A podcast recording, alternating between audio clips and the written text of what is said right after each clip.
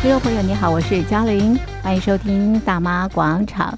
今天在广场当中，我们进行的是广场政治趴，邀请的来宾是国家政策研究基金会研究员李振修。李研究员你好，主持人、各位听众朋友，大家好。好，那么今天我们首先来关心的是啊，这个驻法的这个大陆的这个大使啊，是卢沙野，哇，他真的在撒野啊。一鸣惊人，是不讲话则已，一讲哇，这个大家都不太高兴啊。这个欧洲国家啊，那呃，这个习近平啊，想拉近跟欧盟的这个关系，他这一席话，是不是坏了这个习近平的好事啊？确实是啦。好，他讲了什么话嘞？好，这个中国大陆驻法大使啊，卢沙野。哦，嗯，向来哈、哦、被认为是中共这几年来这个所谓“战狼外交”的一个指标。对，哦，嗯、因为他过往在法国嗯。的各种评论，是。无论是评论这个大陆与欧洲之间的关系，嗯，或是哦大陆这个对外的行为等等呢，他常常就是诚如主持人所说了，嗯、一鸣惊人。对，语不惊人死不休。死不休各位听众要知道哦，这样的情况其实对中国大陆的国际形象、外交作为其实是非常负面的影响，不好的，并不是一个好的哦，没有加分。那很多我们都知道，很多网络小网红都为他鼓掌、拍手叫好啊，认为说这个是代表中国人哦，这个强硬的对外的一个展现。嗯，其实这是错的，是其实是错的。外交官基本上是要。对外开拓好一个国家的一个形象跟一个关系，是是，所以必须跟驻地国，嗯，哦，个政府的官员，不管是在野党或执政党，哦，都要打好关系。对，甚至于对于当地国的国国家民情、哦政治生态等等，都要非常了解。嗯，所以往往他非常了解，知道说他必须要跟。当地的国家，嗯，跟所处的地区的国家、嗯、周边国家要打好关系。可是卢沙野最近的言论啊，是反而背道而驰。嗯，好、哦，他最近接受一个法国电台嘛主持人的专访，是。然后当时呢，主持人说了，嗯，因为当时的法国戴高乐总统在一九六四年决定跟中国大陆建交嘛。嗯然后赞许世界出现的一个非白人势力，是。可是主持人当然就接着提到说，哎，当时啊，当时呢掌权的毛泽东，嗯，正在屠杀是数那个中国人民，哦，数百万人民丧生，嗯，那你怎么样看法？因为当时的很多西方国家认为戴高乐这样的决定是错误的，嗯，是错误的，没错，是哦。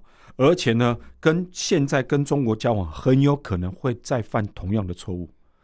卢沙野并没有为自己的国家辩护，就算了，他甚至于去驳斥主持人提出了这样的事实，还说了，他说每次访问我啊，都用过去的不实留言来诡辩，还质问主持人不诚实。他说这不公平，不确实。还问主持人说：“你有念过书吗？”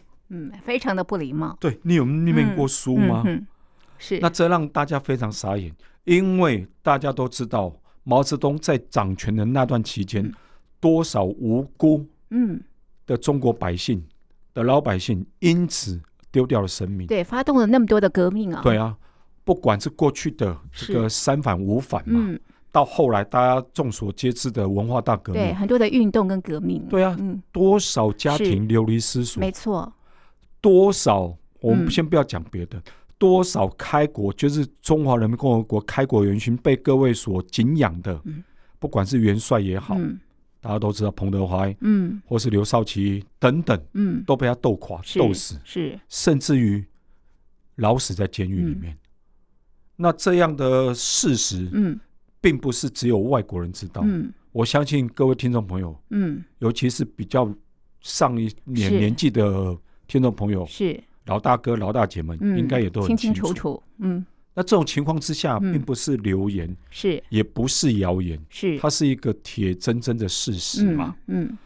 那你作为一个大使，嗯，当然啦，我们了解啦，他碍于这个为了维护中国共产党的颜面，嗯、是他不得不说谎。嗯哼。可是你大概外交官，嗯，厉害之处就在于说，他可以用别的方式去带两拨千斤，对，去带过这样的议题嘛。是是。可是他没有啊。嗯。他竟然说这样的是不实的谎言。是。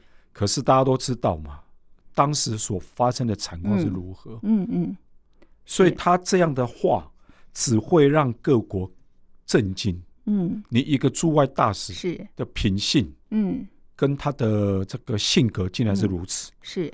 接着更引起反感的还有另外一段话。嗯，他说了，卢沙也还说了哦，因为当时他们另外一个议题提到了俄乌战争嘛。没错，是。然后因为这个主持人也提问的说，哎，为什么北京？到目前为止都没有严厉谴责俄罗斯入侵其他国家，是。入侵另一个主权国家。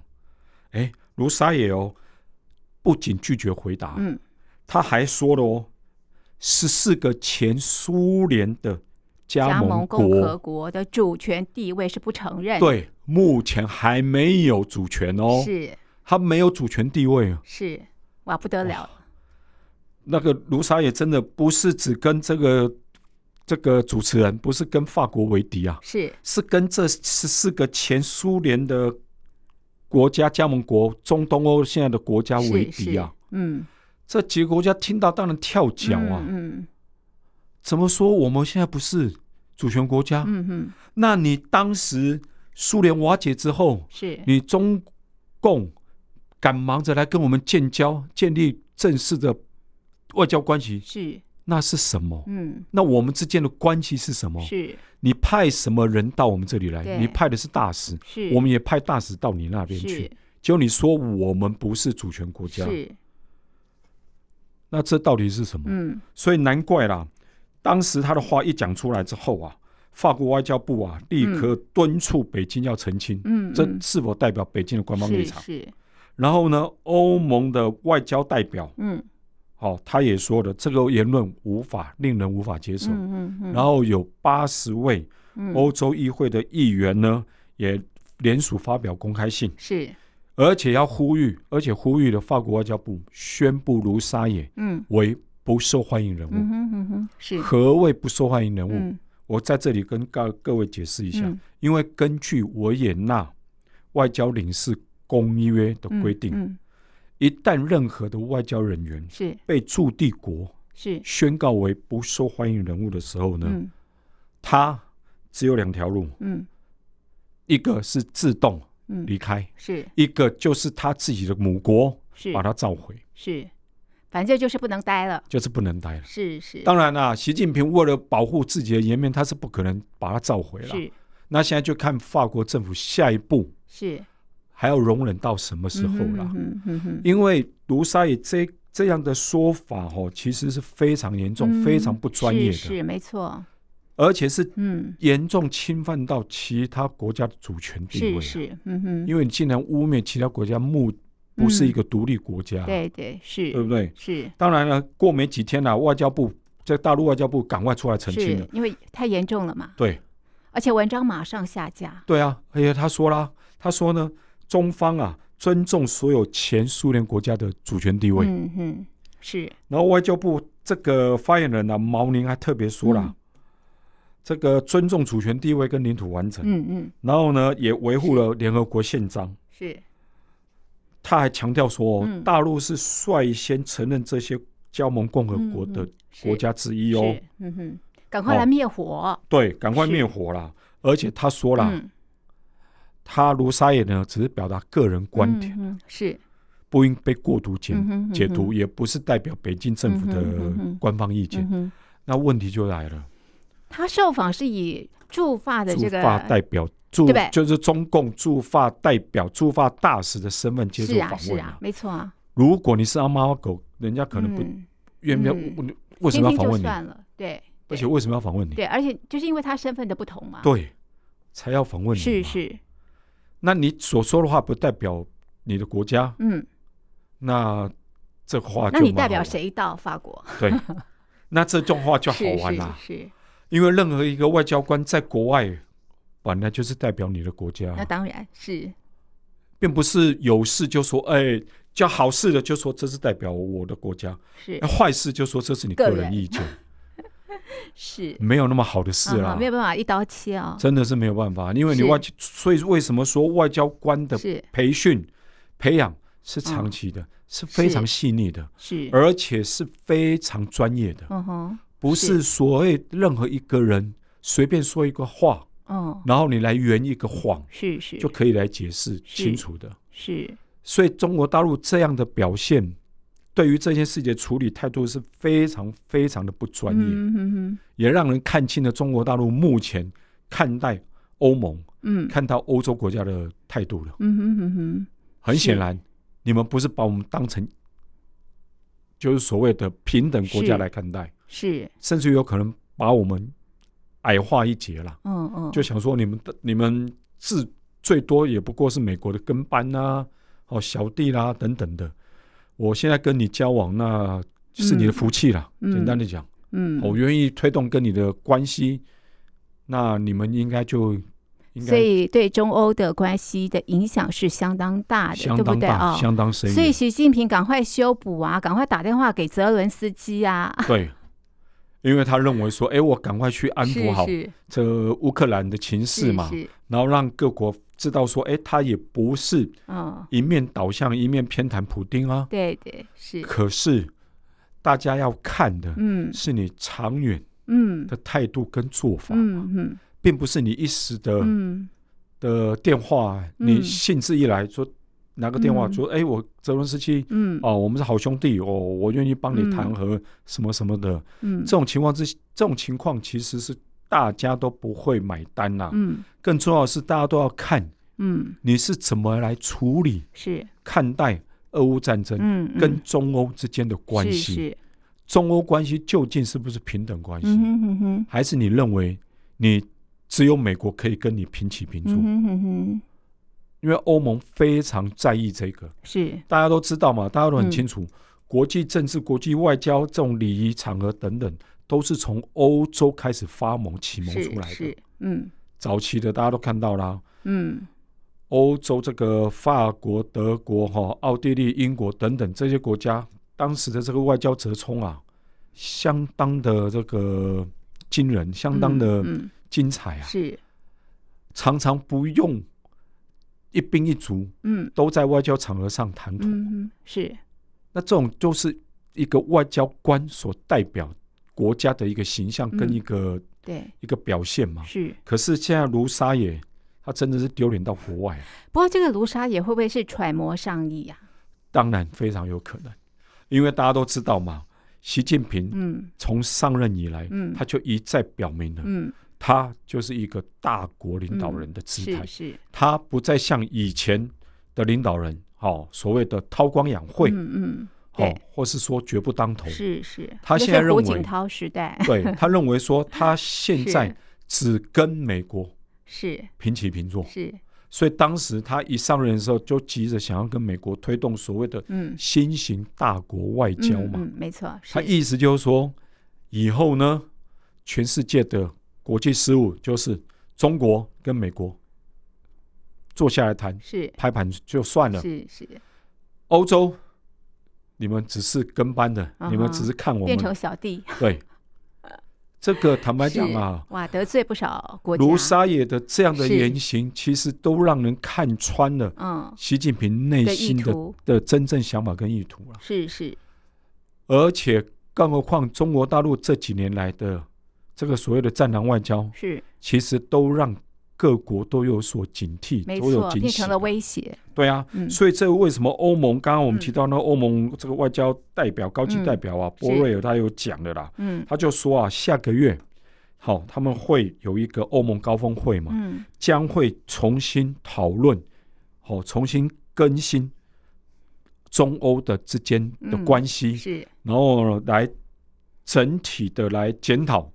欧洲欧盟对中战略。是是，那为何会有这种情况？嗯、那也是因为被中国大陆所刺激到嘛，嗯嗯，发现说你们对我们并不是友好的，嗯嗯，而一味的可能只想要用所谓的经济嗯利益是。来分化，是收欧盟来收买，嗯嗯，部分国家而已啊，嗯嗯，甚至一部分的政政治人物嘛，嗯嗯嗯。可是对欧盟来讲，他这是不可能接受的。是我这个大国其实哦，不应该颐指气使，对不对？确实是啦，而要以德服人啦。确实啊，OK，因为习近平一天一天到晚就说中国是一个文明大国，嗯嗯，可是大家所看到的完全不是这么一回事啊，是。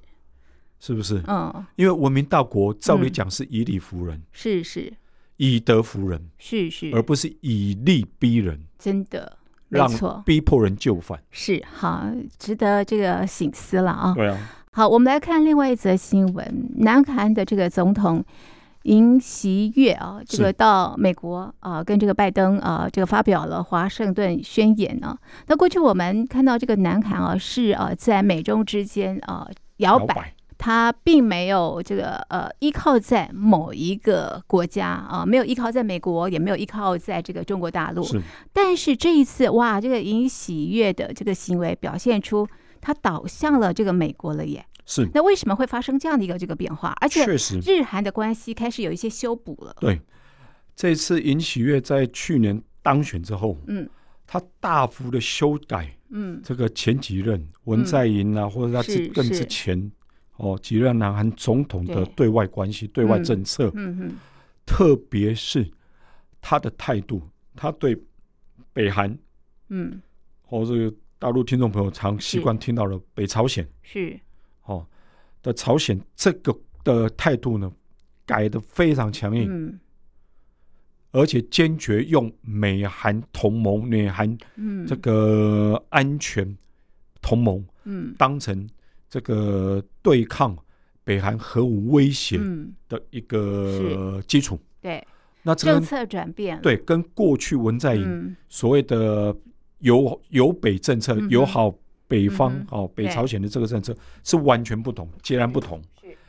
而且今年呃去年底、今年初，嗯，哎，这个尹锡悦多次发表了要跟日本嗯改善关系的这样的一个声明，嗯，还有宣誓，是是。今年也特别到日东日本东京去造访，而且他说了。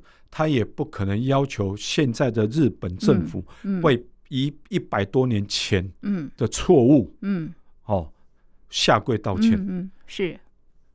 我跟各位听众朋友，嗯，听讲一下。是。南韩总统讲出这样的话，应该说是创举，嗯，前所未有。嗯，因为过往大家都很清楚，南韩人民就南韩社会其实。对日本是有非常很高很强烈的仇恨、嗯、仇视。为什么？因为过往的一个殖民历史，被日本人殖民的历史是非常惨痛的。嗯，所以很多这个南韩的民间啊团体，尤其是帮那些慰安妇也好，或是一些当时的。在这个日本殖民期间的农工啊，和、嗯、奴工啊，嗯、或是军火夫等等，在球场的团体，听到尹喜悦讲这样的话，都非常愤慨，嗯，都非常愤慨。嗯、可是呢，如果从整个韩国安全、对外安全的一个安排来看的话，嗯坦白讲了，嗯，他所说的话，嗯，并不全然没有道理，是，嗯，因为，哦，南韩很清楚，嗯，他单靠南韩自己，嗯，没办法对抗，嗯，北韩这么庞大的军队的威胁，嗯，他必须要依赖谁？依赖美国，是，大家都知道，美国在南韩有两万多的驻军嘛，嗯，可是这两万多驻军可以抵抗北韩超过百万。的北韩军队吗？当然不可能。后面还有谁？就是美国在日本的军队啊。嗯嗯，是。所以南韩跟日本改善好关系，基本上是为了国家安全着想的嘛。嗯，因为他怎么没有期望中国大陆？中国大陆可以管管北朝鲜呢？确实，可是他们发现啊，是过往跟中国大陆的要求，有这样的期待，对不对？基本上都落空，打水漂了。嗯，所以北朝鲜变本加厉。对，甚至于南韩、美国、日本可能私底下都在怀疑你北朝鲜所所有的这个军事的所有的作为，嗯，或是核像核武试爆，嗯，嗯，嗯，是哦，飞弹测试射等等，嗯嗯，是不是背后都有你北京的？嗯在后面的支撑。支撑是，或者是甚至于怂恿，嗯哼哼哼，嗯，所以让南韩非常非常的愤怒，因为认为说，你既然认为你是一个泱泱大国，嗯，尤其是在整个东北亚，算是当然你的人口最多，你的领土面积最大嘛，嗯，那照理讲，你既然认为你是一个大国，你必须要负起维护区域安全和平的责任呐，嗯嗯，结果大家。期待的却不是如此。对，这么多年了，对对？看到的是反而是是。这个北韩是。变本加厉，是。不断对南韩也好，甚至对日本是。威吓、恫吓，说要开启战争。嗯嗯，哦，对，不管是导弹也好，甚至于核核武动用核武等等，是。那这让南韩人越来越不高兴啊，因为认为说你中国大陆。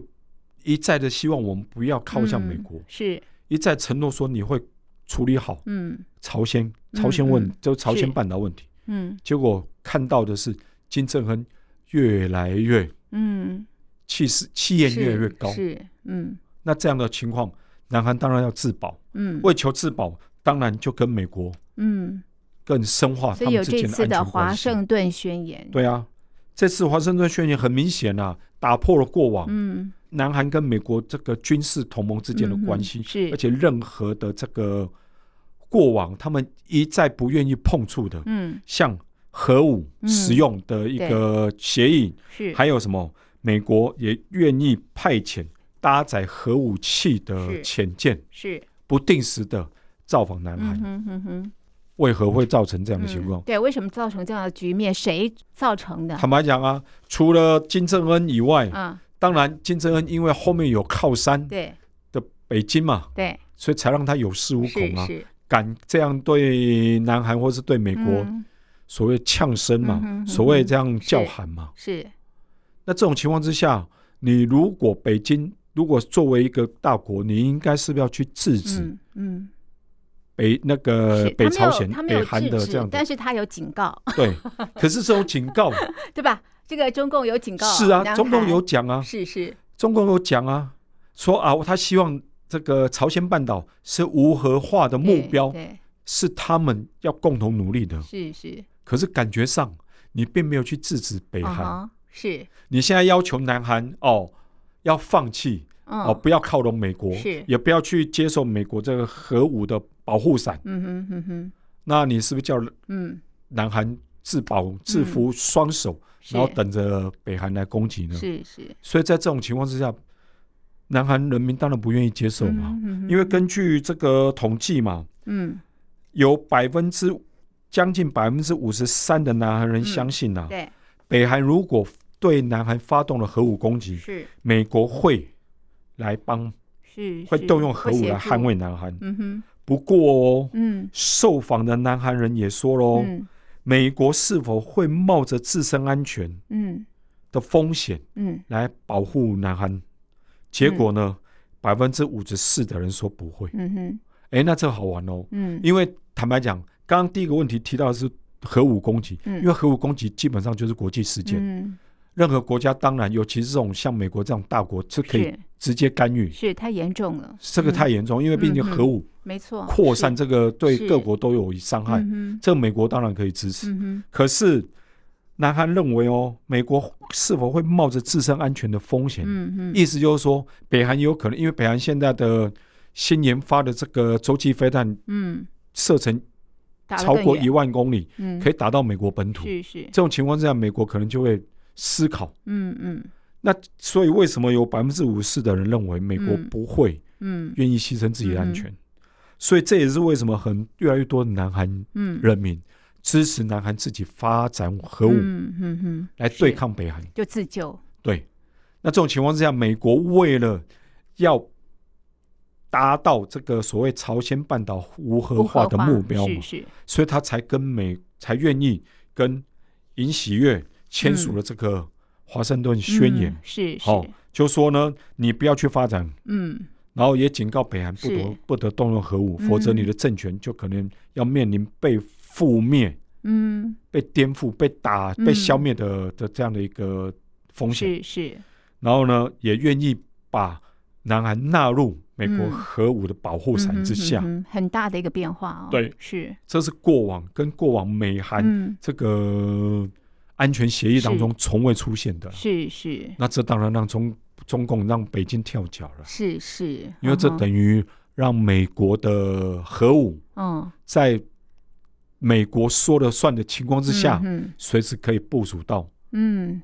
南海境内的，嗯哼哼哼，到了这个亚洲了。对，那这样的话，是中共想借这个南北韩的对抗对峙呢，嗯、来来来玩弄这个所谓的平衡、区域平衡啊，嗯、或等等的这种情况呢，这种盘算都落空。哦，是是，对嗯，所以、这个、对对尹喜悦来说啦，这外交上坦白讲是成功的，是是成功的。嗯、可是对中国大陆来讲，确实。是一个打击。是好，这是这个尹喜月访问这个美国的新闻。最后，我们来看啊，这个孤汪会晤啊，今年满三十年，是好快的时间呐、啊，这个三十年。那么这三十年来，两岸的变化也非常非常的大啊。确实，哎，遥想三十年前啊，这个辜政府啊，代表这个海基会嘛，哈。那么当时海协会是汪道涵啊，那么他们是在新加坡会晤，一九九三年啊。那么呃，我记得当时签了四项协议，对不对？哪四项协议啊？是他们两位，我们当时都称为大佬嘛，大佬、耆老，对。哦，在一九九三年的四月二十七到二十九，对，在两岸政府的授权下，在新加坡举行了孤汪会谈，是历史性的会谈，对，历史性的一刻。两岸从一九四九年之后，对，第一次在双方政府的授权之下，白手套嘛，白手套机关。在新加坡握手啊，他们两个各自代表各自的政府，对。对不对？嗯，当时台湾这个李登辉政府授权啊，海基会是辜政府，辜政府，嗯，然后呢，大陆当时的这个江泽民是。授权大陆海协会呢的汪道涵是。代表，嗯，去握手，对，当时这个政治。一笑泯恩仇，对，而且是全世界的媒体焦点，真的。瞩目焦点，是是是，而且是一九四九年的第一次正式接触啊，嗯，而且当时大家这个各报媒体国内外，嗯，各地的媒体都讲了，象征两岸走向和解，嗯。开启制度化协商的新时代，头版头条，结果呢，是。三十年后，大家没有想到。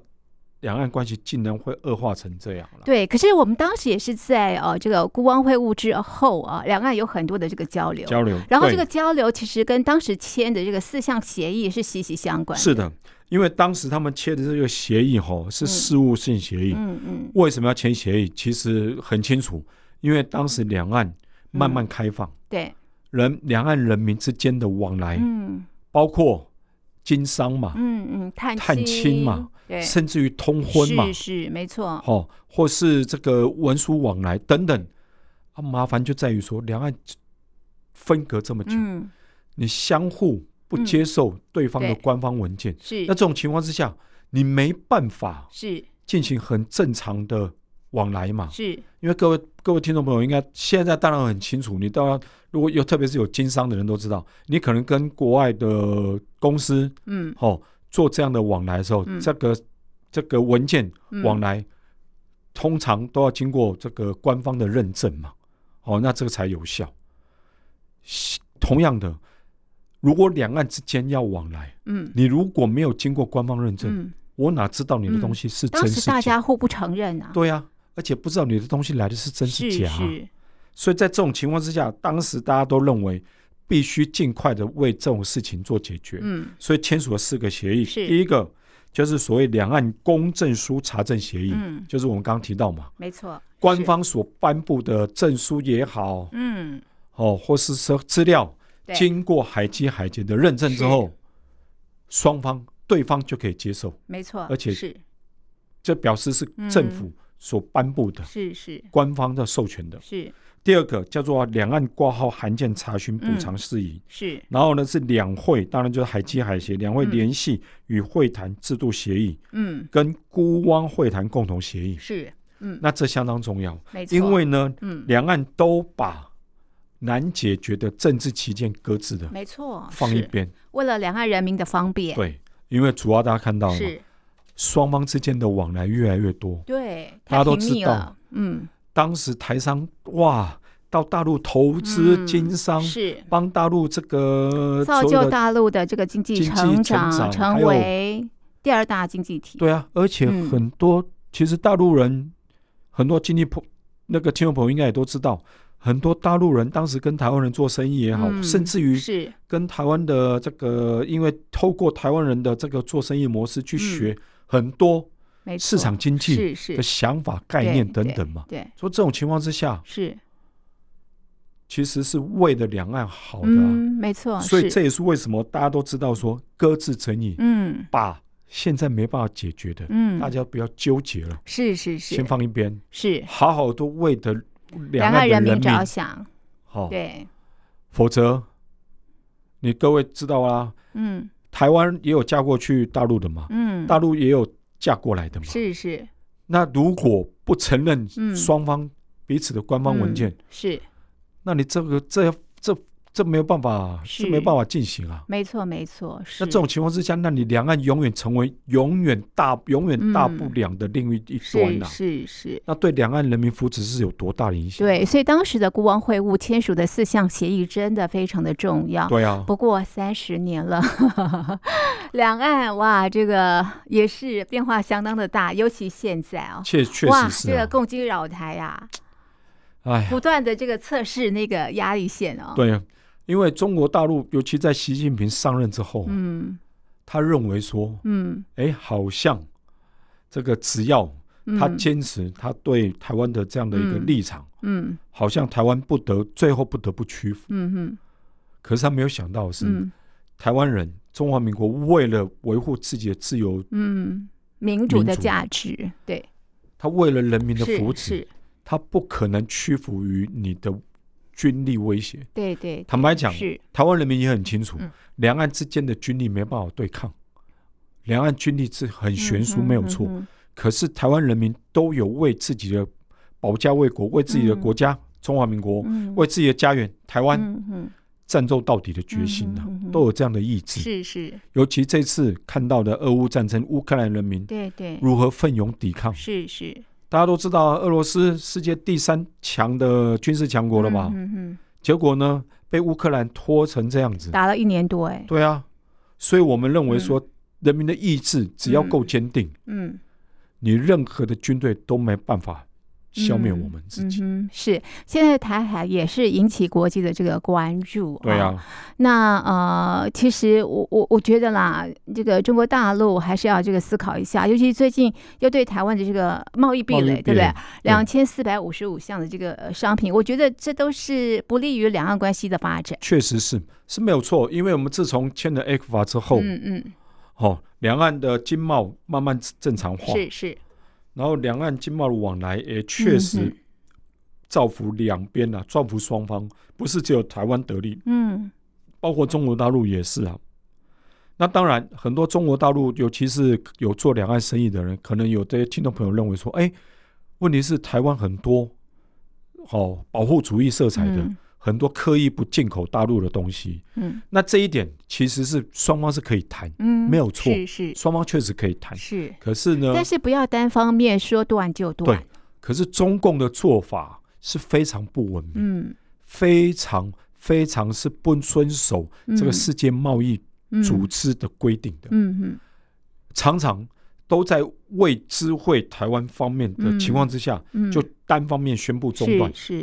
好比说中断台湾的农产品，对，哦，渔渔农产品等等，那这种情况之下，让台湾的农渔业受伤惨重，嗯，那这不是一个非常文明的做法。对，而且怎么样心灵契合？对啊，尤其是对啊，尤其是习近平常常就说要心灵契合，是啊，要让台湾人民了解。对，问题是你越这样打压，越让台湾人民越了解你的不文明啊。嗯哼哼。尤其是两岸要心灵契合，不能是谁吃掉谁嘛、嗯。当然要彼此的对等。你中共要去正视中华民国啊。嗯，嗯我们台湾人反对的，嗯，是共产制度。是是，台湾人希望跟中这个大陆人民交好嘛。友善，因为他们台湾人民其实也知道啊，是。大陆人民一普遍来说是非常友善的，是，是没错没错，对不对？可是我们不接受，嗯，我们反对的是共产制度，是，尤其是也不可能，嗯，认为一个国家有所谓一国两制这一种。对对，没错。一个国家存在两个完截然不同、的制度矛盾的制度，这是不可能的。对，因为没办法施行啊。香港就是个例子。对，那这种情况之下，你怎可能逼迫用军力？是哦，军事威胁就想要逼迫台湾人就范呢？嗯。所以这种情况之下，我还是呼吁中共领导人啊，还是要想一想，嗯，如何用什么办法，嗯，去真正赢回、赢得台湾人民的民心，是，而不是想用军事手段、强逼的手段去打压台湾的发展，是。因为这种情况之下，对两岸。对大家其实都没有好处，没有错。这个辜汪啊，呃，三十年啊，会晤三十年啊，这个两岸都办了这个座谈会啊，来纪念辜汪会晤的这个三十年啊。那从这个事件当中对照到现在啊，这个事件给两岸什么样的一个这个提醒？是，其实哦，辜汪会谈最重要的一个精神就是什么？搁置争议，争议，没错，是争议。嗯，大家这个政治旗舰相当大，嗯，一时半刻没办法解决，是是，大家就是不要谈了，嗯嗯，因为继续僵持在这儿，对，有可能五十年、一百年还是解决不了，没错，是，除非。两岸真的要兵戎相见？嗯，那不好吧？就是战争，不单单影响台海而已哦。对啊，很多的国家都会受到影响。战争拼输赢，是是。你不愿意这样做，那就应该只要搁搁置争议嘛。是是。其实这一次海基会举办座谈会，这个董事长李大为特别讲了嘛。是是。哦，当时辜汪会谈能够进行，最重要的关键就是彼此愿意搁置争议，没错，是相互谅解，是。然后呢，务实协商，而且呢是基于。对等，嗯，相互尊重跟相互这个彼此尊严，嗯的原则之下进行嘛，是。所以这种情况之下，对等尊严就是两岸能够平等往来的一个原则啦。是。而且呢，你必须尊重中华民国，嗯的一个存在啊。对，中华民国到现在已经一百一十二年了嘛。嗯。并不是说你睁着闭闭着眼睛说啊，他不在，他不在，他不在。嗯，睁开眼睛他就不在了，因为我们还在呀。是，我们还在呀。你要面对的还是中华民国政府。对呀，这是个事实嘛。所以这种情况之下，你不愿意面对我们，你还说你不在，你不在，你不在，催眠。那这种情况之下，台湾人怎么可能愿意继续跟你心融心呃，就是所谓的心灵交合呢？心灵融合呢？是。所以在这种情况情况之下，吼。虽然呐、啊，国台办说了啦，啊，希望说用对话取代对抗，协商促进合作。嗯，可是如果你们没有先把你这个执念，嗯，这个政治挂帅的这样的前提，嗯，先搁置，嗯，先放下的话，嗯，坦白讲，两岸很难能够。真的有办法平心静气的坐下来谈。嗯哼，OK，好，所以呃，一定要正视中华民国存在的事实，然后呢，要搁置争议啊。好，这是我们呃就呃目前的这个新闻进行的剖析，我们的讨论就进行到这里。非常谢谢听众朋友的收听，也谢谢研究员的分析，谢谢您，谢谢听众朋友。